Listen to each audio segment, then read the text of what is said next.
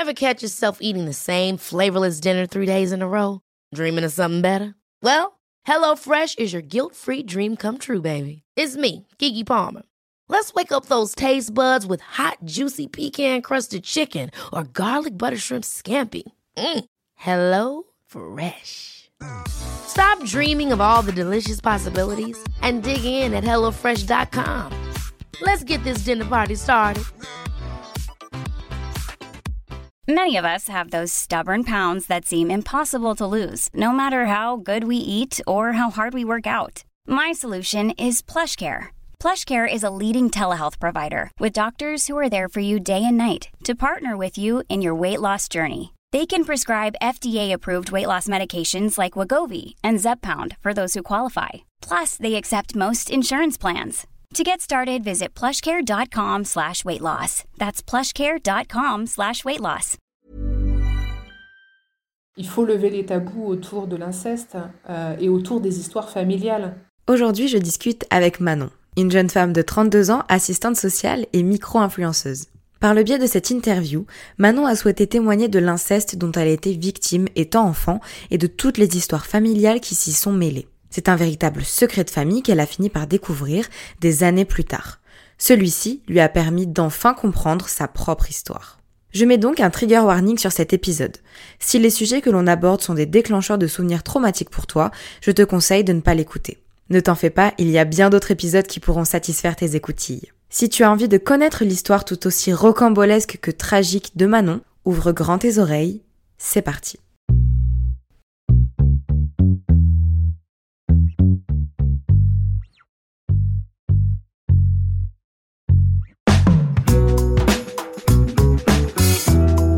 Vous écoutez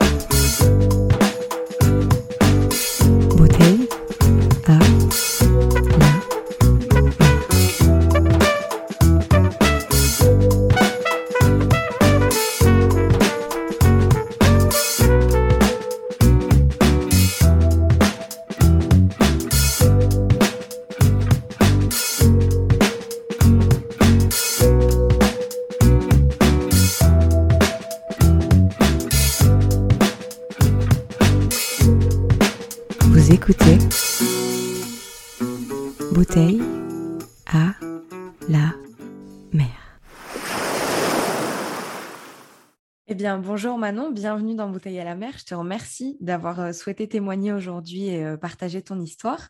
Pour commencer, je vais te demander, s'il te plaît, de te présenter aux auditeurs et aux auditrices. Alors, euh, bonjour Mathilde, merci beaucoup de me recevoir sur ton podcast aujourd'hui. Donc, moi, je m'appelle Manon, j'ai 32 ans. Je suis assistante sociale et aussi micro, voire nano-influenceuse food sur Instagram. En fait, je suis blogueuse food depuis plus de 15 ans. Mais comme c'est ringard, à ce qui paraît, les blogs, maintenant je suis sur Instagram et en gros, euh, je fais de la food et de la photo. Super, ça fait combien de temps que tu fais ça? Alors, bah, ça fait 15 ans que, que- un peu plus de 15 ans que j'ai un blog, mais du coup, je suis sur Insta là depuis, euh, je me suis modernisée depuis deux ans et en fait, tu te rends compte que Insta, c'est déjà, c'est déjà un peu fini hein, Ouais. maintenant, il y a au profit de, de, de TikTok par exemple, donc, euh, donc je suis déjà, euh, je suis déjà un boomer hein, sur Instagram. T'en fais pas, je suis un peu pareil. J'ai un peu du mal aussi à suivre tout ça. Euh, alors aujourd'hui, du coup, on se retrouve pour parler de ta vie, pour parler de, de ton histoire et on va expliciter un petit peu euh, tout ça au travers de, de mes petites questions et, et de, ton, de ton parcours. Euh, on va commencer comme d'habitude par ton enfance. Quel genre d'enfant tu étais? Alors, euh, moi, j'étais un enfant assez dynamique, avec une personnalité euh, plutôt marquée, hein. En fait, j'étais, j'étais l'enfant qu'on qu'on entendait. Voilà. Euh, tu vois, moi, j'ai une grande sœur euh, qui est beaucoup plus calme et sage. Et, et tu vois, comme la place euh, de l'enfant sage était déjà prise, bah, j'ai pris euh, la place de la turbulente. Et euh, ce qui est drôle, c'est que ma sœur, euh, physiquement, elle était vraiment l'archétype de la petite fille sage, euh, très menue, avec euh, des grosses boucles blondes, des grands yeux bleus. Et moi, j'étais plutôt la petite brunette, avec la fameuse coupe carré-frange, euh, qui a gardé son, son ventre de, de bébé, tu vois. J'étais la petite dodue rigolote, et puis il y avait la, la jolie blonde sage qui était ma sœur, quoi. Vous avez vraiment les, les deux stéréotypes opposés, quoi. Exactement. Est-ce que tu as eu l'impression d'avoir une, une éducation genrée quand tu étais plus jeune et même euh, par la suite? Oui, alors Clairement, hein. mais, mais, tu vois, je, je, pense que tout ça, c'est très, très inconscient. Euh, finalement, mes parents, mm. enfin, surtout ma mère, qui a été beaucoup plus impliquée dans notre éducation, euh, elle faisait selon les normes de la société à l'époque, quoi. Je, je pense pas que, que elle élaborait beaucoup euh, intellectuellement autour de cette question. Euh, c'était euh, chambre rose et petite robe girly parce que c'était comme ça qu'on faisait à l'époque, quoi. Maintenant, je, je, je pense qu'elle elle, elle, ne se serait pas opposée si j'avais voulu avoir des loisirs plutôt de garçon entre guillemets. Hein. Euh, d'ailleurs, quand j'avais 10 mhm. ans, elle m'avait fait couper les cheveux très très courts et c'est encore très douloureux pour moi parce que je m'aimais pas du tout comme ça. Mais, euh, mais par contre, euh, là où, où, où, je trouve qu'on a une éducation particulièrement genrée, c'est que et aujourd'hui encore, hein, je pense qu'il y a quelque chose de l'ordre du rôle de la femme dans la société, c'est séduire l'homme. Du coup, ça m'évoque un peu ce qui avait été dit lors d'un d'une précédente interview que tu as fait de, de Léa Chouk, elle parlait de ça. Mm. et tu sens que c'est vraiment ce qui domine chez elle, tu vois, et qui dicte son quotidien. Et tu vois, quand j'étais petite, elle me disait, euh, euh, tu sais, si t'es trop grosse, les garçons, ils voudront pas de toi. Parce que, parce que voilà, parce que c'est notre rôle. Et, et aujourd'hui, euh, tu vois, c'est encore le, le, cas. La dernière fois, alors à Noël, on parlait à table d'agisme et euh, elle me disait euh, Ah, mais les femmes de 60 ans, elles peuvent encore être sensuelles et désirables. Et tu vois, je, moi, ce qui me gêne, c'est qu'elle ramène beaucoup le rapport homme-femme mm à ça, hein, au, au, à la sensualité, au fait d'être désirable. Et, et, comme elle vieillit, aujourd'hui, bah, elle perd un peu son statut de femme séduisante parce que bah, elle vieillit, même si on est d'accord qu'on peut être séduisante autrement que, que par le, le, biais de l'enveloppe physique. Hein. Mais, mais, mais, mais, tu sens que c'est terrible pour elle et qu'aujourd'hui, euh, ouais, je peux clairement dire que j'ai une, une, éducation genrée, euh, euh, particulièrement sur cet aspect-là. Mais euh, encore une fois, je pense que ça, c'est très, très inconscient. Oui, puis comme tu dis, c'est très attaché aussi à notre société. Hein. Aujourd'hui, euh, quand, quand, on voit qu'on utilise des, des, femmes nues pour vendre euh, à peu près tout, c'est pas pour rien aussi. Il y a beaucoup de, comme tu dis, de rapports hétéronormés et, et, de séduction reliés à l'image de la femme. Donc, comme tu dis, c'est très inconscient, mais c'est aussi sociétal. Mmh, mmh tout à fait. Euh, comment tu t'es construit en tant qu'adolescente, du coup, avec, euh, cette vision de la femme euh, toujours reliée aussi à la séduction par rapport à l'homme? Quel type d'adolescente tu étais? Alors moi j'étais une ado un peu compliquée. dans, mon adolescence et mon enfance, on, en reviendra, on y reviendra plus tard je pense, mais mm-hmm. dans mon adolescence j'ai subi tout un tas de trucs pas cool. Euh, parce, que je, parce que je pense que typiquement je choisissais mal mes relations amicales et amoureuses. Euh, donc j'étais, euh, j'ai subi pas mal de conflits, de situations un peu de harcèlement, euh, et j'avais un style gothique. Qui ne plaît pas à la majorité en général. Oui, bah oui, oui, bah c'est, c'est, ça, on sort un peu des, de l'image de la, la, la, jeune femme séduisante, du coup typiquement. Je, je me, je, tu vois, en, en, te le disant, je me dis peut-être que c'était par opposition à ça. Peut-être. et du coup, je faisais, je faisais pas mal de, de, de conneries, quoi. J'étais un peu rebelle. j'ai commencé à fumer vers l'âge de 11 ans, par exemple exemple, ce qui me paraît aberrant aujourd'hui quand j'y pense, mais, mais voilà, c'était comme ça. Et comme tu vois, c'était à l'époque où mes parents y divorçaient, bah, ils me laissaient un peu faire parce que je pense qu'ils culpabilisaient déjà de nous faire subir un divorce, que du coup, ils nous laissaient un peu euh, vivre notre adolescence avec euh, son lot de, de bêtises en tout genre. D'accord, je vois. Et c'était quoi ton rapport au corps à cette période-là? Voilà, bah alors ça, c'est compliqué, mais vraiment très très compliqué. Mmh euh, j'ai eu des, des, des, troubles du comportement alimentaire euh, autour de l'âge de 10 ans. Euh, C'est-à-dire qu'à cette période, je m'enfilais des tartines de mayonnaise pour le goûter. D'accord. Voilà. Donc, je faisais des crises de boulimie, de l'hyperphagie. Et, et c'est d'ailleurs justement à, à ce moment-là que ça a commencé à être un peu compliqué avec ma mère parce que euh, ben on en revient toujours au même. Quoi. Pour elle, ça ne correspondait pas à son image euh, que, que, je devais avoir en, tant, en tant que euh, jeune femme en devenir. Hein. Donc, Donc voilà, je me prenais pas mal de réflexions. elle voulait me faire faire des régimes, donc bah, pas louper. Quand je suis rentrée à fond dans l'adolescence, bah, là j'ai fait de l'anorexie mentale. Donc j'oscillais entre période où je m'arrêtais de manger, hyperphagie, et là j'ai commencé à me peser une quinzaine de fois par jour, mais littéralement quoi. Tu étais suivie à ce moment-là? Non, ni par un diététicien, ni par une nutritionniste, ni psychologiquement. D'accord, ok. Non, non. Et Donc, après. Tu vraiment euh, seule face à ça, quoi. Ouais, tout à fait, tout à fait. Après, tu vois, c'est. Le fait que je m'arrête de manger le soir, par exemple, ma mère, elle lui voyait rien de mal parce qu'elle se disait, ben voilà, elle veut perdre du poids. Euh, après mm. tout, euh, elle a raison, c'est bien parce que elle, elle la pauvre, j'ai l'impression de la charger, mais elle est, elle est un peu grossophobe aussi. Voilà. Non, mais c'est normal. C'est, tu vois aussi les défauts de, tes parents. Et là, c'est ce dont on parle. Donc, forcément, c'est, de, c'est ce dont tu parles. Mais euh, on a bien conscience que ta mère n'est pas que ça non plus. Et puis, je tiens à préciser que je parle beaucoup de ma mère parce que mon père a été assez absent de mon, mon, éducation. Donc, euh, bon, bah, forcément, c'est elle qui se confrontait à mon adolescence. Hein, voilà. Et, et elle le voyait pas. Enfin, je pense qu'elle ne voyait pas que je me pesais 15 fois par jour. Euh, tout ça. Enfin, ça, ça mm. lui échappait. Mm, mm. Mais, mais ouais, j'étais très mal dans ma peau, j'étais vraiment dans le surcontrôle hein, euh, de mon alimentation, de mon poids, et euh, je me mesurais, enfin, c'était un truc de fou. Et je me dis merde, quoi, parce que tu vois, quand je regarde des photos de moi à l'adolescence, mais j'étais super. j'étais super bien. C'est toujours avec le recul qu'on s'en rend compte. Mais oui, et tu vois, c'est drôle parce qu'aujourd'hui, j'ai 20 ou 30 kilos de plus qu'à cette époque. Et même si je suis beaucoup mhm. plus grosse aujourd'hui, eh ben, je me sens carrément mieux dans ma peau euh, qu'à l'époque. C'est là que tu te rends compte qu'en fait, tout se joue dans le mental et que c'est pas une question de physique, en fait. En fin de compte, c'est pas une question d'alimentation ou de poids ou quoi que ce soit. C'est, c'est vraiment euh, bah, ton, ton, mental, comment tu te vois et, et comment euh, tu acceptes aussi la manière dont tu te présentes devant ton miroir. C'est, je pense que c'est au-delà de, de simplement le rapport à la nourriture en tant que tel. Il y a quelque chose de plus profond que ça.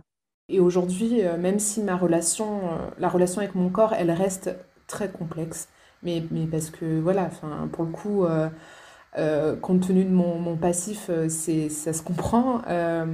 voilà, je, je, reste mieux dans ma peau et j'avance, j'avance en fait. Chaque, chaque jour hein, qui passe est un petit pas où je me sens mieux et encore mieux et encore mieux et encore mieux. Et, c'est chouette de se dire que, que, qu'on, qu'on progresse, quoi. Absolument, c'est positif. Ça veut dire que plus tu plus avances, plus ça va mieux et, et peut-être qu'un jour tu pourras totalement te détacher de, de tout ça. Ouais, j'espère. Je te le souhaite. Quel a été ton parcours du coup après le lycée? Vers quoi tu t'es orienté Là, tu nous disais que tu étais euh, dans le, dans le social euh, au début quand tu t'es présenté. Quel a été ton parcours pour arriver jusque-là? Qu'est-ce que tu as fait euh, après le bac? Alors moi, il faut savoir que je suis issue d'une famille euh, du social. Euh, ma maman, elle est assistante euh, pour des assistantes sociales et ma sœur, elle est éducatrice spécialisée. Donc c'est assez naturellement que je me suis orientée vers une carrière du social. Donc je voulais rentrer en école d'assistante sociale. Mais c'est, ça reste des, des études qui sont, qui sont quand même très difficiles. Et comme j'étais pas prête à la sortie du lycée, j'ai voulu prendre une année de césure. Euh, année durant laquelle euh, j'ai fait quelques mois de fac art du spectacle. Euh, option théâtre, voilà, mais c'était vraiment pour ma culture pro, ma culture perso, quoi. C'était vraiment, voilà, pas rester à rien faire. Et puis l'année suivante, j'ai intégré une prépa qui m'a permis de réussir le concours d'entrée à l'école d'assistante sociale en 2009. Et j'ai obtenu mon diplôme en 2012, donc j'en suis à ma dixième année d'exercice. Ça me paraît, euh, ça me paraît fou, mais sont passés ces dix ans pas compte. Et, et, du coup, tu fais ça, euh, ça a été ton premier emploi et tu as continué dans ce secteur euh, jusqu'à présent? Ouais, tout à fait. J'ai fait, j'ai fait des jobs euh, étudiants, des, des, choses comme ça. J'ai essayé plein, plein, plein de petites choses euh, parce que moi, j'ai toujours travaillé pour payer mes études. Mais, euh, mais effectivement, mon, mon, métier, métier, c'est assistante sociale et ça fait 10 ans que je l'exerce. Ouais. Bah écoute, c'est peut-être pas non plus un hasard. Comme tu dis, as, tu viens d'une famille qui est, qui est dans ce secteur, mais ça vient peut-être aussi de ton histoire. Et d'ailleurs, on va rentrer un petit peu plus en profondeur sur le sujet, puisque tu m'as contacté parce que tu as souhaité témoigner de quelque chose qui t'est arrivé quand tu étais plus petite, donc de plusieurs abus sexuels que tu as subis quand tu étais enfant. Déjà, je te remercie pour ta confiance, je te remercie de, de nous accorder ce temps pour en parler, et je suis certaine que ça va aider beaucoup de monde. Euh, si tu es d'accord, j'aimerais bien que tu, que tu, nous expliques euh, comment ça a commencé. Et euh, il me semble que tu avais 5 ans, si je ne me trompe pas. Oui, alors effectivement, je ne je, pourrais pas trop te dire exactement comment ça a commencé parce que c'est assez flou, j'étais très jeune et j'ai pas de date précise en tête, hein. je sais à peu près quand est-ce que ça a eu lieu. Euh, ce que je peux te dire, c'est que du coup, ces actes ont eu lieu pendant que j'étais en vacances chez ma grand-mère maternelle. Mhm. Euh, donc, ma grand-mère maternelle est remariée, mon grand-père paternel est décédé avant ma naissance. Euh, et donc, elle, j'avais coutume d'appeler son mari papy, puisque je, je il était déjà là quand je suis née, donc voilà. Et euh, donc ma grand-mère, tous les après-midi, me disait euh, Va faire la sieste avec papy. Et donc ça se, enfin, j'ai comme souvenir que ça se passait pendant euh, ces fameuses périodes de sieste. Donc mhm. à l'âge que j'avais, bah, tu te doutes bien que je me rendais pas compte de ce que je vivais. Hein. Je, je me rendais pas compte que c'était pas normal. Absolument. j'étais plutôt dans un état de sidération, quoi. Hein, et puis j'ai pas montré d'opposition. Mais en même temps, quand j'y réfléchis, le mari de ma grand-mère, c'était un homme très sévère, avec une haute figure d'autorité dans la famille, avec un physique euh, très imposant. Euh, et puis je ne vois pas comment, du haut de mes 5 ans, j'aurais pu euh, m'opposer à, ça. Quoi. Évidemment, non, tu n'avais pas, ne serait-ce que par l'autorité de, de, la famille, tu n'aurais pas pu t'opposer à ça. Enfin, ça, personne n'en doute, je pense. C'est ça. Et donc du coup, bah, je suis rentrée chez moi après cette fameuse semaine de vacances. Et, euh, et là, euh, euh, si ma tête ne se rendait pas bien compte de ce qu'elle avait vécu, en tout cas, mon corps a parlé pour moi parce que je pouvais plus rien avaler. je vomissais tout ce que j'ingurgitais, du coup pendant à peu près une dizaine de jours. Hein. Mmh. mes parents, ils ont essayé de creuser, ils me demandaient ce que j'avais, ils me disaient, mais tes vacances, elles se sont pas bien passées euh, voilà, est-ce que papy il a été méchant avec toi? Parce qu'il savait que papy, il était euh, un peu, un peu dur, euh, comme un peu sévère, quoi. Donc il me demandait, et moi je disais, non, non, tout, tout va bien, tout va bien. Donc, donc voilà, ils n'ont pas cherché plus loin, l'appétit est revenu peu à peu, et puis bon, bah, c'est passé, c'est passé un peu à la trappe hein, dans l'esprit de mes parents, et puis, et puis voilà, ça, ça a suivi son cours, quoi.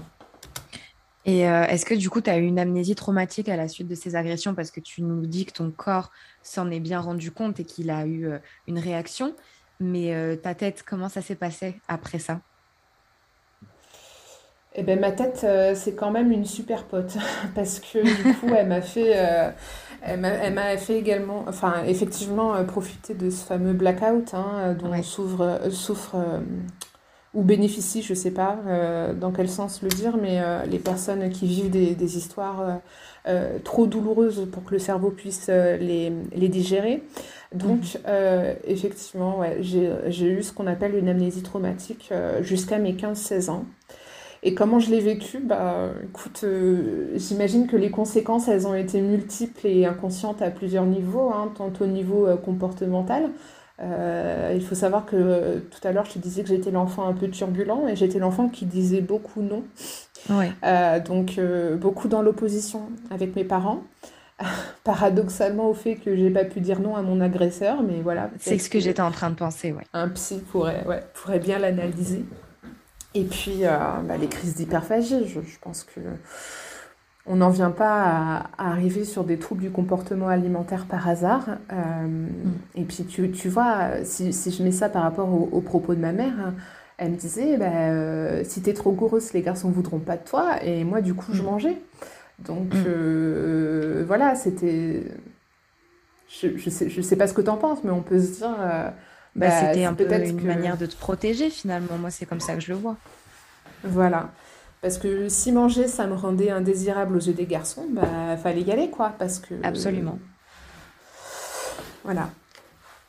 Je, je, je, pense que c'est certes. Après, je suis pas psy et c'est pas mon domaine de compétence, mais la manière dont tu en parles et, et comment c'est arrivé à toi, etc. Effectivement, oui, euh, très certainement qu'il y a eu un lien qui s'est fait et que tu t'es dit bon bah allons-y, mangeons et ne soyons pas désirables puisque de toute façon euh, c'est pas ce qu'on veut.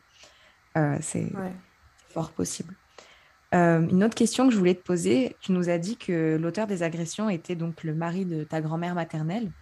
Euh, quel était ton rapport du coup avec ta mère euh, dans, toute cette période amnésique, mais aussi par la suite? Comment ça s'est passé ton rapport à tes parents euh, vis-à-vis de ces agressions? Bah, J'en ai pas parlé en fait, hein, puisque pendant toute la période de, l'amnésie, enfin, jusqu'au moment où, où j'ai les souvenirs qui sont venus, bah, je, bah, du coup, on n'en a pas fait état parce que parce qu'on parlait pas de ça et parce que parce que personne ne savait. Donc, donc pour le coup, euh, voilà, sur un, un, aspect plus général, euh, comme je t'ai dit, mon père, il était assez absent de notre éducation. Donc euh, lui, à part être là pour faire la figure d'autorité, bah, tout ce qui est tendresse, affection, il n'y en avait pas. Et là encore, je suis en train de me dire, on est encore bien sur le, le cliché de l'éducation très genrée, où le père, c'est la sévérité et la mère, c'est plutôt les câlins et la tendresse. Ah oui, complètement, complètement. On est en plein dedans, oui, c'est clair. Donc on, avec, euh, avec mon père, on était plus sur des rapports euh, conflictuels parce que euh, mm. finalement on communiquait quand je faisais une bêtise et qu'il fallait que je me fasse engueuler. Quoi. avec ma mère, on était, par contre, on était vachement fusionnels. quand j'étais petite, ouais, j'étais très très proche de ma mère et, et on a toujours eu cette relation d'ailleurs un peu unique de un peu chien et chat parce que, parce que je me prends la tête tout le temps avec elle. Mais à côté de ça, on a une relation très très très forte. Je, je pense qu'on est, on est très forte, mais parce qu'on est lié, euh, on est lié euh, par plus qu'une relation mère-fille. Quoi. Je pense a, mm. avec ce qui s'est passé, euh, voilà, je pense qu'il y a des, des liens. Bien sûr. Des liens visibles ouais, qui nous relient. Ouais. Mm. Ouais, complètement. De toute façon, on, aura l'occasion d'en reparler, je le, je le, garde en tête. Du coup, on, était sur, sur, ton adolescence. Euh, j'imagine qu'il y a eu le premier rapport sexuel qui est arrivé, la première fois, le rapport aussi aux au, garçons et toute cette séduction aussi dont, dont on parlait tout à l'heure avec ton éducation. Comment tu as vécu ton premier rapport sexuel? Alors, euh, ma première fois, euh, elle a été sous contrainte. Encore une fois, avec mon petit ami de l'époque qui était majeur. Mhm. Euh, moi, j'avais 14 ans. 14 ans. Ouais. J'étais très très jeune. Euh, et il était majeur et en même temps, j'ai envie de te dire, comment peut-il en être autrement hein? Mon tout premier contact euh, hmm. charnel avec un membre du sexe opposé était avec quelqu'un de beaucoup plus vieux et non consenti. Donc j'ai rejoué un peu hein, la même scène, inconsciemment évidemment, mais parce qu'à l'époque, je me souvenais pas de tout ça. Et donc, euh, c'était un mec euh, pas très bien dans ses baskets, euh, très clairement, qui, qui allait vraiment pas bien du tout, et qui me hmm. mettait la pression pour qu'on couche ensemble. très bien, moi, j'avais très, très à ne pas reproduire chez vous, bien sûr. Exactement. Moi, j'avais très très peur de cette première fois. Je m'étais dit, ça doit faire mal. Enfin, je, je m'en faisais quelque chose de terrible, vraiment. Et du coup, lui, il me foutait la pression. Et il me disait, bah, si dans une semaine on l'a pas fait, je te quitte. il reste trois jours. Il reste 24 heures, il reste 3 heures, il reste 32 minutes. Non, non, mais c'était. Ah oui, une vraie pression, quoi. Vraiment euh, à, te, à te faire penser à ça tous les jours, en fait. Exactement. Et, euh, et du coup, bah, moi, n'ayant pas. Euh, enfin, j'avais pas envie de me faire abandonner par, par ce premier garçon qui s'intéressait à moi. donc, bah, du coup, je j'ai répondu à sa contrainte. Et, et puis, c'est avéré que c'était un mec violent, voilà, qui me qui me qui m'insultait, qui m'a cassé le nez un soir euh, sans, sans raison euh, particulière. Je ne sais même pas comment c'est arrivé. C'était même pas pendant un conflit. Enfin, je ne comprends pas. Euh, c'est pour ça je pense que c'était vraiment quelqu'un de très très mal dans sa peau. Et mmh. puis ouais, malgré tout, j'ai il n'a pas réussi à me casser hein, parce que j'ai trouvé la force de, de le quitter quelques mois plus tard. Félicitations, c'est pas si facile. Bravo. Bravo. Ouais, surtout quand, quand tu as 14 ans et que le garçon en question en a 18. Enfin, voilà, on est euh, à 14 ans, on est une enfant encore. Enfin, bon. Complètement. Et puis, tu es influençable. Et puis, tu peux te dire aussi waouh, j'ai de la chance, je suis avec un mec de 18 ans. Enfin, il y a toute, toute une emprise aussi, ne serait-ce que par l'âge. Et bravo à toi d'avoir réussi à t'en défaire. Bah, exactement. Puis, merci pour tes félicitations.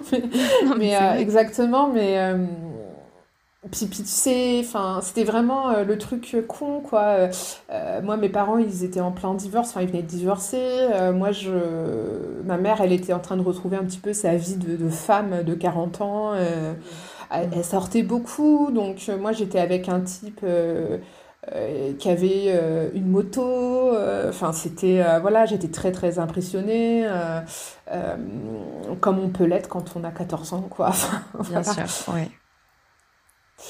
Et puis suite à cette relation, par la suite ont été plus. Euh, ah pardon, excuse-moi, je t'ai coupé. Ouais, tout à fait. Non, c'est ce que j'allais répondre à ta question. J'allais te dire, bah, en fait, suite à cette relation, ça a été un peu la descente aux enfers parce que mm.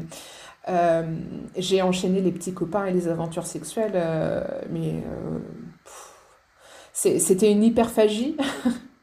mais, mais pas alimentaire pour le coup quoi c'était je, je consommais c'était vraiment ça c'est à dire que je consommais les relations sans envie, euh, sans appétit, mais voilà, je, je, me remplissais de ces relations-là et, euh, et, voilà, ouais, j'ai eu une adolescence un peu. Euh, ouais. Et puis finalement, tes souvenirs sont revenus. Est-ce que tu peux nous dire quand ils sont revenus et la cause de, de, ce, de ce flashback? Comment ça s'est passé? Oui, alors, donc, comme j'étais une ado un peu rebelle, je, je, me disputais beaucoup avec ma mère. Et euh, elle faisait que me répéter euh, Manon, t'as quelque chose à extérioriser, Manon, t'as quelque chose à extérioriser, il faut que tu ailles voir un psy, etc. Et à force de me répéter ça, là, il s'est passé un truc, j'ai eu un flashback. Et, euh, et, ce qui est assez dingue quand tu as un flashback, dans le cadre, enfin en tout cas dans mon cadre à moi, c'est que je me suis souvenue de tout. Et c'est comme si je me réveillais d'un coma et que c'était très clair. C'était, je me souvenais vraiment de tout, quoi. Je, je Comme si j'avais jamais oublié, en fait. le souvenir, il était là. Et, euh, c'est fou. Et donc, ouais, non, c'est, c'est, assez dingue ce qui se passe. Euh, je sais pas si les personnes, j'ai, pas, je me suis pas trop renseignée là-dessus, mais je sais pas si les personnes qui ont, qui, ont, qui, qui se sont souvenues euh, après une amnésie traumatique, enfin, je sais pas si ça s'est passé de la même manière, mais c'est comme si finalement je, j'avais jamais oublié, en fait. Aujourd'hui, je sais que j'ai mm. oublié, je l'ai occulté, je, je, le sais que je l'ai occulté. Mais euh, à ce moment-là, c'était comme si je, je m'en souvenais euh, parfaitement. Et donc, euh, moi, un peu provoque ma mère qui me pousse dans mes retranchements et qui me dit Voilà, tu as quelque chose à extérioriser. Et ben là, je, je lui crache au visage l'inavouable, c'est-à-dire que je lui balance la vérité. je dis Oui, voilà, ben, tiens, je vais te le dire. voilà, j'ai subi des abus sexuels de la part de de papy. Voilà. Et là, ma mère. Pendant la dispute. Voilà. Et, là, donc, elle, sous le choc, elle, accuse ah un peu le coup et elle me dit euh, ben, qu'elle aussi, elle a subi. Euh, en fait, elle, elle, me dit euh, voilà, moi aussi, j'ai subi des choses de sa part. Mais elle, elle, me dira pas trop quoi. Mais elle me dit voilà, moi aussi, j'ai subi des, des violences de sa part. Euh, ma sœur, qui était pas loin, vient nous dire qu'elle aussi. Euh, ah ouais, là, c'est la révélation familiale, en fait. Euh, ouais, c'est ça. Le, truc un peu. Tout le monde ose dire. C'est ça. On a ouvert la boîte de Pandore, quoi. C'est ça, ouais. Et, et, donc ma sœur, ce qu'elle exprime, c'est que ce qu'elle a subi, ça reste un peu moins grave euh, dans les gestes que ce que j'ai subi, mais malgré tout, euh, malgré tout, hein, euh, ça reste quelque chose d'extrêmement grave. Donc là-dessus, ma mère appelle sa mère. C'est ça.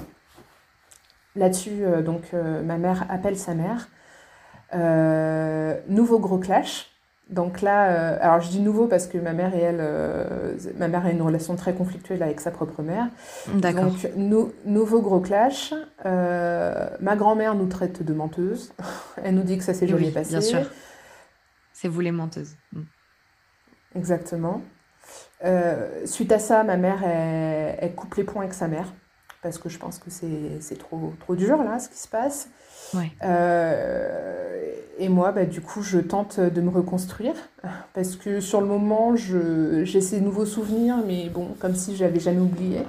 Mais finalement, euh, c'est compliqué parce que je vais, je vais être encore plus en colère et en conflit avec mes parents. D'accord. Ouais.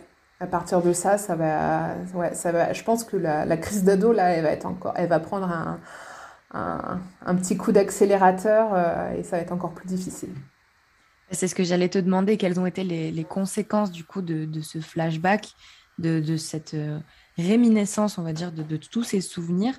Il y a eu du coup euh, une vraie fracture au sein de ta famille avec ces révélations.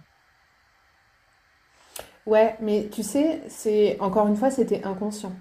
C'est-à-dire que ça n'a pas été, on arrête de parler, c'est-à-dire que tu sais, c'est comme, euh, comme euh, parfois tu vas pas être très bien et tu vas te sentir très à fleur de peau pendant une période de ta vie et tu vas te dire hmm, je sens qu'il y a un truc qui va pas, je sens que je suis pas bien et que là faut pas venir me chercher.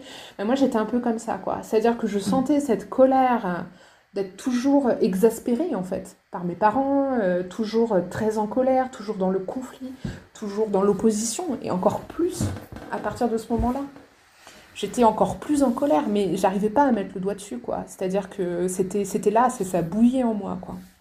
Et tu as pu euh, cette fois-ci te faire suivre par quelqu'un pour avancer un petit peu plus sereinement, par un psy ou, euh, ou quelqu'un d'autre de compétent pour t'aider à traverser ça ou pas du tout? Alors, pas du tout. Euh, je sais que ma, mère a laissé la porte ouverte, hein, euh, comme, je te dis, elle m'a invité à, extérioriser, à aller voir un psy. Alors, euh, j'ai fait une, ou deux séances à l'époque, mais voilà, ça me, me tentait pas plus que ça. c'est pas simple quand on est ado, je trouve, d'accepter qu'on a besoin on le disait tout à l'heure, tu as, choisi la voie du social du coup, et euh, tu me disais que tu avais écrit un, mémoire sur les violences conjugales et le phénomène de l'emprise. Euh, est-ce que tu penses du coup, en plus du fait que ta famille était dans le social, que cette orientation professionnelle avait un lien avec ton histoire? Bah, En fait, oui, mais sur le moment, je n'ai pas fait le lien, quoi. J'ai pas fait Bien le sûr. lien. Euh, parce que, euh, tu vois, donc quand j'ai écrit mon mémoire, euh, j'étais très intéressée par tout l'aspect psychologique qu'il y avait autour des violences conjugales. Mais tu vois, oui, mon premier petit copain était violent. Mhm. Mais il y a aussi quelque chose que je t'ai pas dit, c'est que je suis restée trois ans avec un mec violent lorsque j'étais au lycée, donc à peu près trois ans, deux, ans, deux ans et demi, trois ans. Mhm. Euh, c'était quelqu'un qui, euh, avec lequel je me disputais beaucoup, euh, qui m'insultait beaucoup quand on se disputait. D'ailleurs, quand j'y réfléchis, je me dis qu'il tenait pas mal du profil de pervers narcissique. Alors, je sais pas si on en parle, enfin, je sais pas si on en parle encore euh, de, de, ce profil-là, je, ne me suis pas trop renseignée, mais... mais oui, oui, euh, moi j'en ai entendu parler souvent. Après, j'ai pas abordé le sujet parce qu'il me semble que c'est quelque chose d'un petit peu controversé, mais je pense que tout le monde voit à peu près de quoi euh, ça s'agit. Voilà, en fait, euh, typiquement, si, si, si, on tape pervers narcissique sur Google et qu'on trouve la définition, bah lui, il collait plutôt à ça, quoi. C'est-à-dire que ouais, d'accord. Euh, c'est le mec hyper beau, euh, très entouré socialement, très apprécié, qui fait de la guitare, mhm. qui a plein d'amis, voilà. Et puis dans la vie privée, il passait son temps à, à me rabaisser, à m'insulter.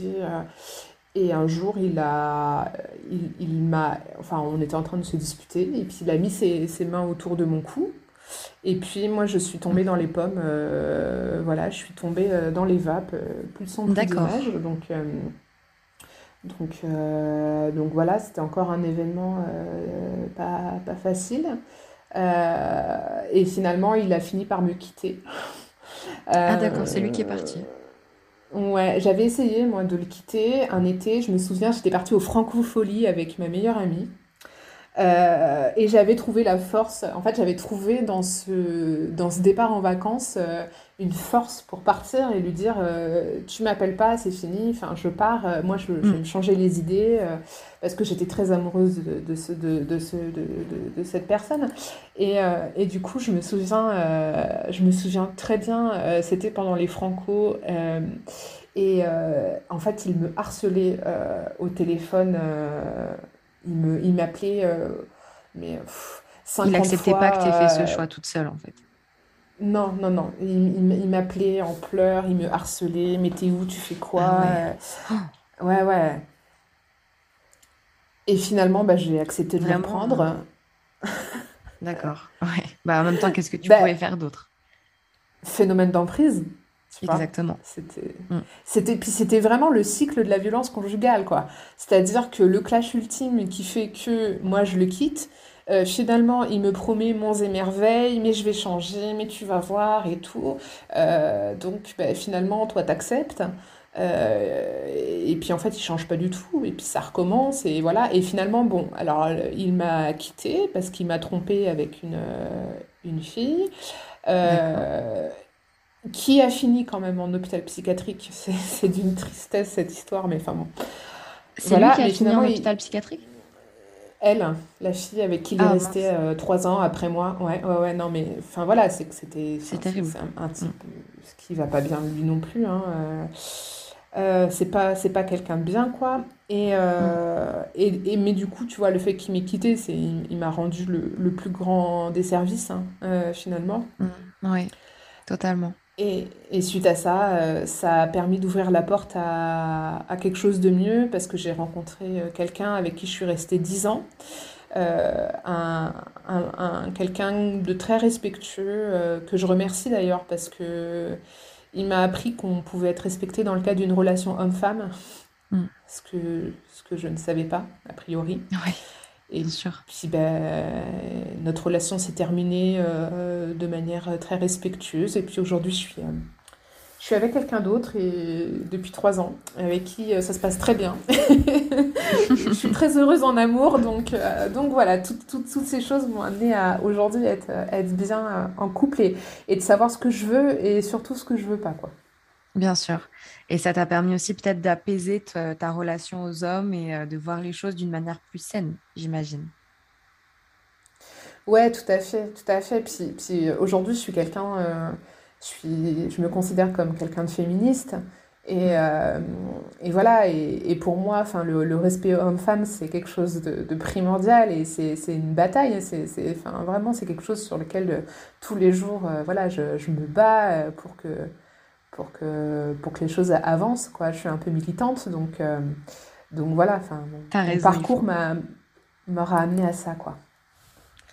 Donc finalement, comment tu as réussi à, à, te reconnaître toi en tant que victime et à avancer au-delà de, de, cette histoire qui est très lourde à porter? Comment tu as réussi à, aujourd'hui voilà, à pouvoir en parler, à avoir envie d'aider les autres et à ne plus te définir comme victime? Enfin, non, c'est pas ce que je voulais dire, à ne plus te définir par ce traumatisme, en tout cas Alors, euh, la reconstruction, quand, pour les personnes qui ont été euh, victimes, c'est déjà d'être reconnues comme telles.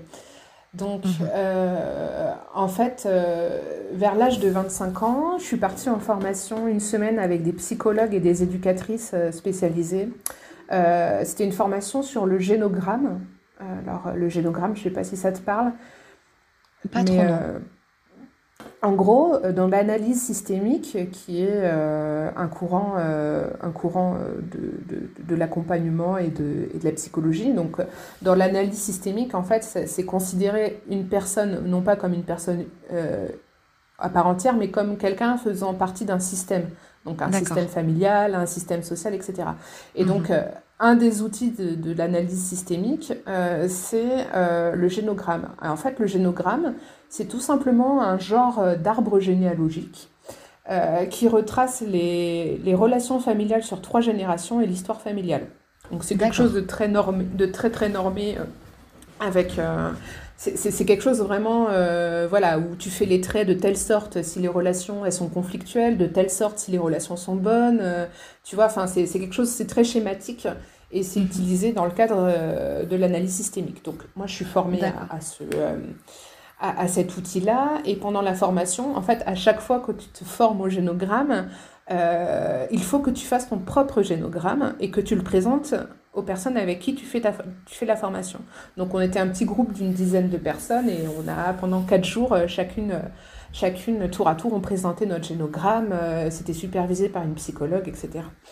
Donc je présente mon génogramme qui n'est pas rien hein, puisque oui bah oui on parle d'abus sexuels. Euh, et là, mais, donc, euh, je présente, voilà, ma maman, elle est secrétaire d'assistante sociale, mon papa est gendarme, euh, voilà. Ma mère aurait a priori eu des, des, aurait a priori été victime de la part de cet homme-là. Moi, je l'ai été, ma soeur l'a été et tout. Et là, mes collègues, elles, m'arrêtent tout de suite, quoi, et elles me disent, mais attends, pourquoi tes parents, ils t'ont pas protégé, quoi? Hmm. Elles me disent, mais, mais, mais, mais ta mère, elle t'a envoyé dans la gueule du loup. ton père, gendarme de métier, qui, où son, son métier c'est de protéger les autres euh, contre ce type de choses, qui te laissent passer tes vacances là-bas, euh, ils n'ont pas porté plainte euh, quand ils ont su. Enfin, là, elle me, elle, me, enfin, elle me balance des choses où je me dis, mais ouais, mais c'est vrai. C'est des choses que, auxquelles tu n'avais jamais pensé? Jamais. En tout cas, pas consciemment. Et là, elle, met le doigt sur, euh, sur des années de colère que j'avais enfouies en moi. Et, tu eh vois, la, colère dont je te parlais, je me dis, mais elle est là. Elle est là. Mm. Euh, mes parents m'ont pas protégée, ils m'ont mis en danger. Euh, ma mère, elle, a vécu des... Enfin là, je me dis, ma mère a vécu des abus sexuels avec cet homme et elle me laisse, du haut de mes 5 ans, partir toute seule en vacances chez eux. Bien sûr. Bien sûr. Mm. et, là, je, enfin, je, je me dis, mais, mais mais c'est pas possible. Et puis là, en plus, tu vois, j'étais déjà assistante sociale. Et enfin, quand tu assistante sociale, tu as un rôle de protection de l'enfance. Puis là, je pense tout de suite à ça. Je me dis, mais attends, je me bats pour quoi aujourd'hui quoi? Je me bats pour que les enfants soient protégés de ce type de choses. Et moi, mes parents n'ont pas, ont pas su me protéger. quoi. Et là, je, là je me, ma colère, elle, elle, enfin, tout de suite, ça, ça, se dessine sous mes yeux. Je me dis, mais, mais elle est de là, ma colère. quoi. Oui, là, tu comprends vraiment l'origine de ton mal-être et d'une part, il y a eu l'amnésie traumatique qui t'a mis dans un état au moment du flashback que j'imagine est bouleversant. Euh, et, là, quelques années plus tard, tu te rends compte qu'en plus de ça, tu, tu, tu, comment dire, tu analyses la situation d'une autre manière et tu te dis, bah, en fait, mes parents n'ont pas eu le rôle qu'ils auraient dû avoir dans cette histoire. Donc ça doit être bouleversant. Je n'imagine même pas. Bah ouais, c'est-à-dire que là, tu prends conscience euh, de la défaillance de tes propres parents. Ouais, euh, c'est ça. Je veux dire, je passe ma, vie professionnelle à, parler de la défaillance des, des, autres parents euh, dans l'éducation de leurs enfants. Et quand je parle de défaillance, je parle de défaillance grave, hein, parce qu'on parle de mhm. protection de l'enfance. Et je me dis, mais j'en ai fait l'objet aussi, tu vois. Donc, euh, je rentre de formation, remontée comme jamais. je décide de parler à ma mère. donc, j'appelle ma mère. Je dis, voilà, je rentre de formation. Bon, bah, je t'annonce, je vais porter plainte contre X, parce que je veux plus l'appeler euh, papy, mon grand-père ou quoi. Donc je vais porter plainte contre lui. Et là, ma mère, sa réponse à chaud, c'est de dire Ah non, Manon, non, mais je crois qu'on a assez souffert, non? Et là, je me dis ah Oh, attends, c'est. Attends. Mais là, elle prend vraiment pas en compte ton besoin à toi, quoi. Ouais. Et je, suis sidérée, quoi. Je, je, me dis Attends, mais attends, on est où là? Enfin, Et là, je, pète un câble, je lui dis, écoute, euh, en gros, euh, avec ou sans ton soutien, moi j'irai porter plainte. Tu fais ce que tu veux, toi. Si tu as envie de rester victime de tes abus et qu'on n'en parle pas, c'est ton problème. Moi, je vais aller porter plainte. J'ai besoin de me reconstruire, j'ai besoin de me reconstruire, j'ai besoin de me reconstruire. Donc, euh, suite à ça, J'appelle mon père, euh, je lui sors le même discours. Mon père, euh, ah oui, d'accord, ok, si tu veux. lui, un peu sonné euh, par l'annonce. il me dit, il me dit quand tu dis, lui, est gendarme, donc il a peut-être une autre vision du fait de porter plainte. Il a peut-être en tête tout ce que ça implique et, il voit peut-être les choses différemment de ta mère aussi. Oui, puis, puis mon, enfin, c'est mon père, quoi. comme, je te dis, il est pas très dans l'émotion, quoi. Il me dit, mm. oui, d'accord, bon, si tu en as besoin, si tu veux, ok, bon, bref. Euh, sans trop, sans trop d'empathie non plus hein, dans la réponse, mais plutôt en mode bon bah ok si tu veux quoi, si, tu veux le faire, d'accord, bon ok, enfin. ce que tu veux. Je comprends, voilà. Donc un ou deux jours après, ma mère m'appelle et elle me dit, bon, écoute, euh, Manon, je crois qu'il faut qu'on fasse une réunion de famille, c'est important. Euh, voilà, faut, faut qu'on faut qu'on se voit, faut qu'on se parle de tout ça, faut qu'on faut qu'on se voit. Donc, euh, bah déjà, je la remercie de, de, de, prendre son rôle de parent à cœur et de dire, bon, faut qu'on... Enfin, je la remercie de prendre cette initiative et de dire, voilà, je reste quand même, euh, je reste quand même une adulte et ta mère et je vais, euh, voilà, faut, on, va discuter de tout ça. Donc, euh, mhm. donc on, on définit d'un moment pour le faire. Et donc à l'époque, ma mère, mon père était vivait en outre-mer, donc il n'était pas avec nous physiquement, mais donc ma mère, on, on, fait ce conseil de famille. Elle dit, on va discuter, puis après on appellera ton père en FaceTime. Donc il y a ma sœur, il y a ma mère, il y a voilà. Et elle me dit, euh, bon, euh, moi je veux que tu me dises euh, ce que tu as vécu exactement. Donc, ouais, d'accord. Elle me dit, je veux vraiment que tu me dises quels ont été les gestes, comment ça s'est passé, quand ça s'est passé. Je veux que tu me dises, parce que tu m'as dit quand tu étais ado que tu avais vécu des choses, mais tu m'as pas dit quoi. Donc là, je veux que tu me dises quoi, vraiment, quoi. D'accord. Donc, ben, je me replonge dans mes souvenirs, je, je lui redis. Et je lui dis, et du coup, euh, moi, je veux que tu nous dises maintenant ce que toi, tu as vécu. Mhm. Et oui, elle me dit, ah non, non, non. Euh, elle me dit, ah non, non, non, il ne s'agit pas de moi. Ah, j'ai dit, si, il s'agit de toi, en fait. Il s'agit de toi. Euh, il s'agit de toi, il s'agit de moi, il s'agit de, de, ma sœur. Je veux que, je, enfin, je veux que tu me dises que, ce, que, ce que tu as vécu. J'ai besoin de le savoir. Dans ma formation autour du génogramme, il est question de euh, l'importance de connaître son histoire familiale. Moi, là, j'ai besoin de connaître, j'ai besoin de savoir. Mm. Mm. Et je sens que elle hésite, tu vois. Je lui dis, mais, mais, euh, mais euh, c'était quoi? C'était des attouchements? C'était du viol? C'était quoi? Tu, vois, je pose les mots. Je lui dis, c'était récurrent, c'était une fois. C'était. Et je sens qu'elle elle hésite. Et je lui dis, t'étais consentante et là, je, quand je dis consentante, je sens qu'il y a un truc, tu vois, je sens que je touche, tu vois, je vois un truc dans son visage. Et je sens tu sens que tu as touché le point sensible. Ouais. Je, je, là, je, je vois les, les, larmes qui commencent à monter et tout. Donc je lui dis, mais t'étais, étais consentante?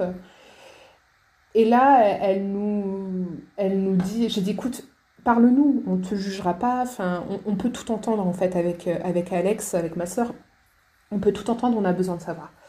Et donc là, ma mère nous apprend que, euh, elle nous apprend dans la honte, hein, parce qu'elle était très honteuse quand elle nous raconte ça, mmh. que en fait, elle était, quand elle était jeune, euh, sa mère s'est mise avec cet homme-là, et, donc il avait, ma mère avait 16 ans, et elle est tombée amoureuse de lui, et elle a une relation amoureuse avec son beau-père. Donc là, on est sur un, une toute autre histoire, quoi. Je veux dire, ah là, oui, absolument, on parle, voilà, on parle d'une relation euh, d'amour hein, qu'il y a eu entre ces deux personnes, donc ma mère a 16 ans et cet homme-là, euh, qui était le compagnon de sa mère, et euh, au fil des années, donc ça a duré 2-3 ans, ma mère a, décidé d'interrompre cette relation, donc c'était une relation adultère hein, quand même. Je, ça, oui, ça, a duré longtemps quand même. Ouais, ouais, ça a duré longtemps, puis ça se passait dans le dos de ma grand-mère, même si bon, je reste convaincue que, bon, c'est de la spéculation, mais, mais je pense qu'elle le savait. Mais bon. Euh, et que, euh, donc, quand elle a rencontré mon père, euh, elle s'est dit Bon, moi, je veux arrêter, j'en ai marre, cette relation, elle me convient pas. voilà. Et donc, elle lui a dit Bon, stop, on arrête, on arrête tout. Moi, de toute façon, j'ai rencontré quelqu'un, je m'en vais, je quitte le domicile familial. Et, lui donc, lui, en, en, réaction à ça, il lui a dit Ah non, mais tu vas pas arrêter, en fait tu vas pas arrêter, tu, tu, tu vas, tu, tu, vas pas partir, tu vas continuer d'avoir des relations sexuelles avec moi. Parce que si tu arrêtes, moi je quitte ta mère. Et tu sais très bien que si je quitte ta mère, qu'elle s'en remettra pas et qu'elle va sombrer dans l'alcool, donc tu vas continuer. Et c'est là que les abus commencent. Et voilà, c'est là où on, parle, on passe d'une relation non consentie à une à, d'une relation consentie à une relation non consentie. Hein. Donc c'est là qu'elle qu'elle qu'elle définit ces rapports comme des rapports euh, contraints. Mm. Euh, et en fait, là, quand elle me dit ça, je réalise à ce moment-là que en fait, ma mère, elle a, elle a une histoire amoureuse avec ce, cet homme-là et pas une histoire incestueuse. Malgré, malgré qu'elle le soit dans les faits. Hein. On est d'accord que Absolument. Un... Voilà. Mais c'est très compliqué. Là, on touche quelque chose de, de, de, Ça entremêle beaucoup de choses. C'est ça. Ça reste quelqu'un qui a autorité sur un mineur donc et un membre de la famille. Donc on parle bien d'une histoire, d'une, histoire incestueuse. Mais, mais c'est pas ce que j'ai vécu moi. quoi. C'est-à-dire que c'est pas. Euh, c'est très difficile de parler, parce que j'ai pas envie de blesser qui que ce soit dans mon discours. Hein, mais euh, Non, mais là, tu parles simplement de ta vision des choses et de ce que tu as vécu toi. Il n'est pas question de juger qui que ce soit. Euh, on n'est pas là pour ça. On n'est pas là pour euh, mettre un, jugement sur ce que ta mère a vécu ou sur ce que peu, importe qui a vécu. le but, c'est simplement que tu nous expliques, toi, comment tu, comment tu vois les choses et, que tu nous racontes ton histoire. Tu es là pour ça. Ouais, du coup, euh, du coup, voilà, on n'était pas. Euh, enfin, pour, pour, moi, là, finalement, je me suis, j'ai réalisé que qu'en fait, euh, ma mère, elle voyait pas cet homme comme un pédophile ayant abusé d'elle étant enfant. Parce que c'est, enfin, c'est pas tout à fait ce qui s'est passé à l'époque, mais plutôt comme un homme mm. qui avait la place qu'il avait dans sa vie, hein, c'est-à-dire de son beau-père, mais avec qui elle a eu une histoire d'amour, qui a été un homme qui a été blessé d'être éconduit, mais pas un, pas un pédophile qui a, qui a, profité d'elle étant enfant, quoi. Et du coup, dans ce contexte-là, elle me dit, mais jamais, jamais tu m'entends, j'aurais pu m'imaginer que tu aurais subi les assauts de cet homme-là. Et crois-moi, oui, parce qu'elle, elle, ne le voyait pas comme un prédateur. Mais voilà, elle me dit, mais jamais je t'aurais laissé partir en vacances là-bas. Si, moi j'avais vécu des choses étant petite fille avec lui, jamais je t'aurais laissé partir là-bas, quoi. Mm. Et là, je me prends la, la, vérité en pleine face. là, je prends conscience que ça fait plus de dix ans, donc depuis mon, mon réveil du blackout, que en fait, je me construis sur, euh, sur une, un mensonge presque, parce que c'est une interprétation complètement biaisée de ce que ma mère a pu me dire à mi-mot mon cerveau en a. Bah, en même temps, enfin voilà, elle me dit j'ai subi des choses de, sa part, mais sans trop me dire quoi. Donc, bah, oui, bien sûr, tu, tu, fais des, des conclusions euh, par rapport à toi, à ce que tu as vécu, c'est normal. C'est ça. J'ai pu que m'imaginer que ça avait été dans le même contexte que moi, alors pas du tout, c'était complètement autre chose. Et, mm. euh, et mon père, euh, du coup, je. Je, je lui dis, je lui dis, mais tu savais tout ça? Il me dit, mais jamais. Il me dit, mais jamais j'étais au courant se... enfin, que, ta mère a eu cette histoire avec lui, quoi. Elle lui en a jamais parlé. Elle a vraiment gardé ça pour elle, en fait. Bah oui, la pauvre. Franchement, la pauvre, quand j'y pense, parce que je me dis qu'elle doit encore beaucoup en souffrir de cette histoire. Et du coup, je me dis que là, je réalise que depuis l'âge de 16 ans, je me construis, ou je me reconstruis, je sais pas, sur une vision biaisée de la réalité. Mm. Celle que mes parents n'ont pas fait leur devoir de protection en m'envoyant chez un pédophile notoire en vacances. Mais en fait, que non, la vérité était, beaucoup plus complexe que ça, quoi. Et à la fin de ce conseil de famille, mes parents ont de concert affirmé qu'ils m'accompagneraient dans ma démarche de plainte et que j'avais tout leur soutien. Et là, tu es reconnue comme une victime. Voilà. Et à ces mots, j'ai plus besoin d'aller porter plainte. Ça t'a totalement soulagée. Mais oui, parce que qui, qui de plus important dans ta vie, euh, enfin que tes parents, quand ils te disent mais tu es victime, enfin il n'y a, y a, pas de... Quand, quand, quand c'est eux, tu vois, enfin pour, pour moi c'est l'autorité, c'est pas la loi l'autorité suprême, c'est mes parents. Et, et, quand mes parents me disent mais oui tu es une victime et, et, on te soutient et tu auras tout notre soutien, bah là, ok, bah c'est tout ce que je voulais en fait. c'est fou quand même hein, quand on y pense parce que il il ça t'a demandé des années et des années pour simplement avoir la réalité de ce qui s'était passé, la, la, la véritable histoire de ta mère. Euh, et c'est en sachant ça, avec le fait qu'elle en parle aussi devant ton père, que finalement tu as pu avoir le soutien dont tu avais besoin depuis, euh, depuis toujours en fait. Et c'est, ça, si je comprends bien, qui t'a permis d'avancer et de te, pas de te détacher, mais en tout cas de mieux vivre euh, avec ce traumatisme. Ben oui, ouais, ouais, de mieux vivre avec moi-même en tant que personne déjà. Ouais, ouais, euh, parce que c'est aussi me dire, euh, dire à quelqu'un tu es victime, c'est aussi de lui dire c'est pas de ta faute quoi, déjà. Oui, absolument. Et puis, c'est de remettre les choses à sa place, quoi. C'est-à-dire qu'un parent qui dit j'ai le devoir de te protéger et je te protège, c'est aussi remettre à sa place de parent le parent et d'enfant l'enfant, tu vois. Et, euh, et moi, quand j'étais ado, euh, j'ai toujours vu ma mère comme quelqu'un de fragile que je devais protéger, mais parce que parce qu'à 16 ans, elle m'a dit qu'elle aussi, elle avait été victime. Donc, tu vois, ça a changé les places un peu dans ma tête, tu vois, de, de qui protège l'autre, tu vois. Mm. Et ça, ça a vachement apaisé, euh, du coup, suite à ça, ça a vachement apaisé nos relations familiales. Parce que tout le monde a retrouvé plus ou moins une place, quoi. Mes parents à leur place de parents, euh, ma mère à sa place de mère, euh, moi à ma place d'enfant. Et même si j'étais adulte, et, enfin, même si je suis adulte, c'est important quand même que chacun ait sa place, quoi. Bien sûr. Et aujourd'hui, vous avez réussi à retrouver un équilibre de famille C'est plus apaisé aujourd'hui? Ouais, beaucoup plus. Beaucoup plus. Et, et même si, bon, ça reste un peu conflictuel avec ma mère, mais c'est plus que je, l'adore. Mais voilà, comme je t'ai dit, je, je, moi, je, suis quelqu'un de féministe et ma mère, c'est quelqu'un qui est profondément ancré dans les vieilles, euh, les vieilles mœurs, euh, un peu, euh, voilà, où la place de la femme, c'est de séduire l'homme. où sa, sa, sa, peur, panique, c'est de prendre du poids alors que je suis anti-grossophobie. Donc forcément, des fois, on se, on se rencontre pas sur ces visions-là et parfois, je, je, vais être un petit peu un peu je pense que je peux, je peux être un petit peu virulente dans mes, dans mes propos, etc. Mais on, s'aime beaucoup et, et, on a une relation unique. Voilà. Mais du coup, ça fait plaisir d'entendre ça, vraiment. Ben oui, je pense que ça, peut, ça peut donner espoir à des personnes qui sont en train de vivre la même chose et qui pensent que ça va jamais s'arranger et que c'est un, un tunnel dont on ne sort pas. Euh, c'est rassurant et je pense que ça peut donner de l'espoir à beaucoup de monde de savoir que on peut vivre ça et aujourd'hui être apaisé malgré tout.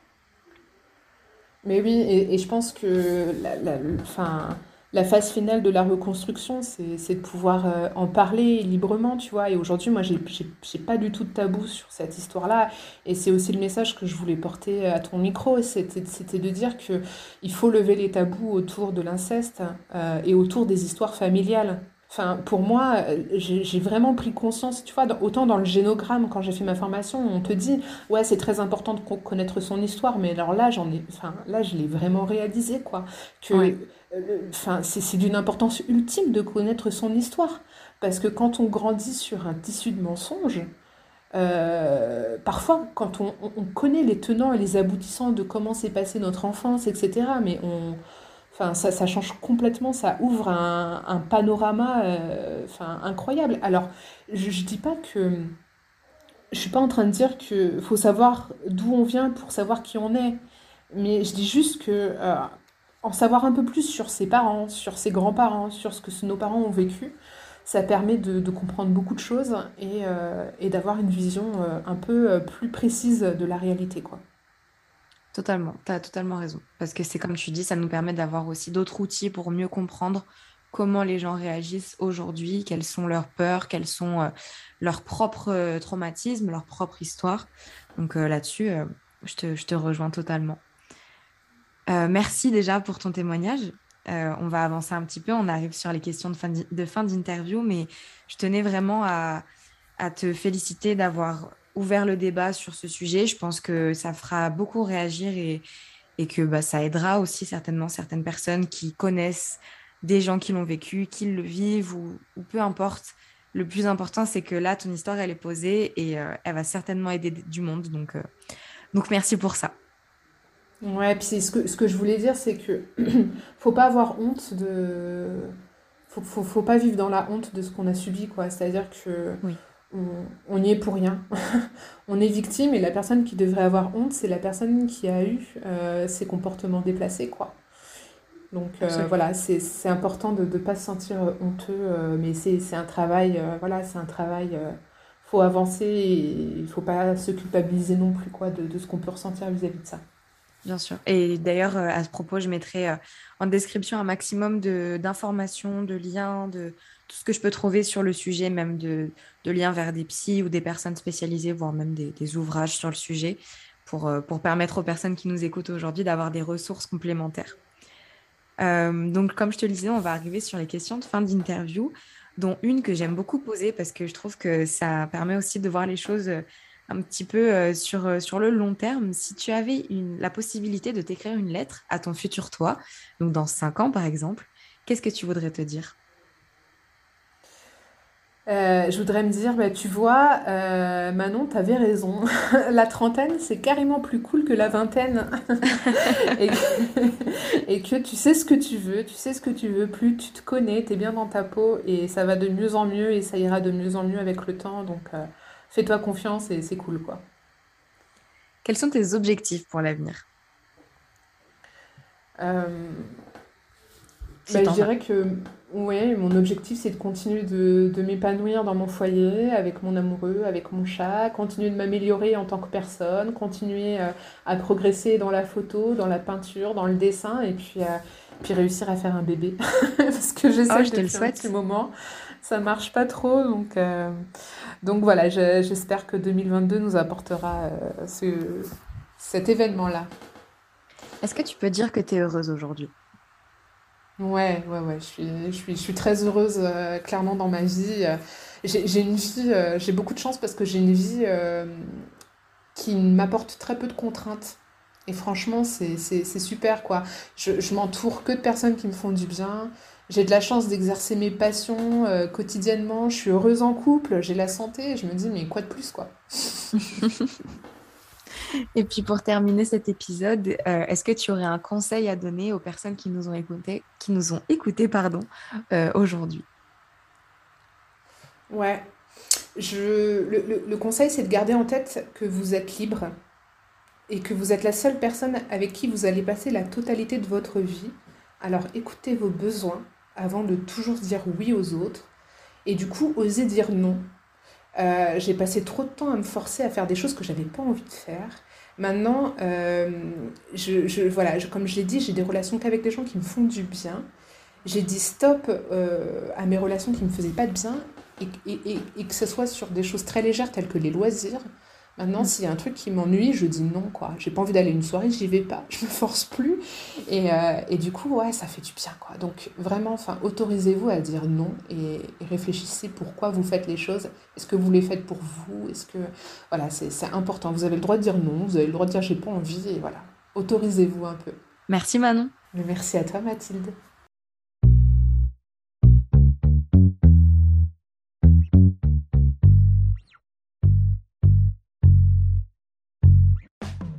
Merci d'avoir écouté cet épisode jusqu'au bout, j'espère qu'il vous a plu.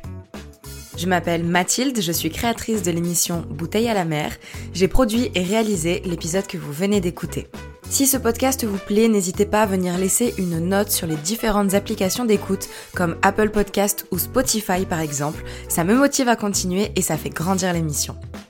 Sachez qu'ici la parole est libre et qu'aucun sujet n'est tabou. Si vous avez des choses à partager, un témoignage à apporter ou simplement envie de faire entendre vos voix sur un sujet en particulier, je vous invite à m'envoyer un mail avec votre présentation et une rapide description de votre histoire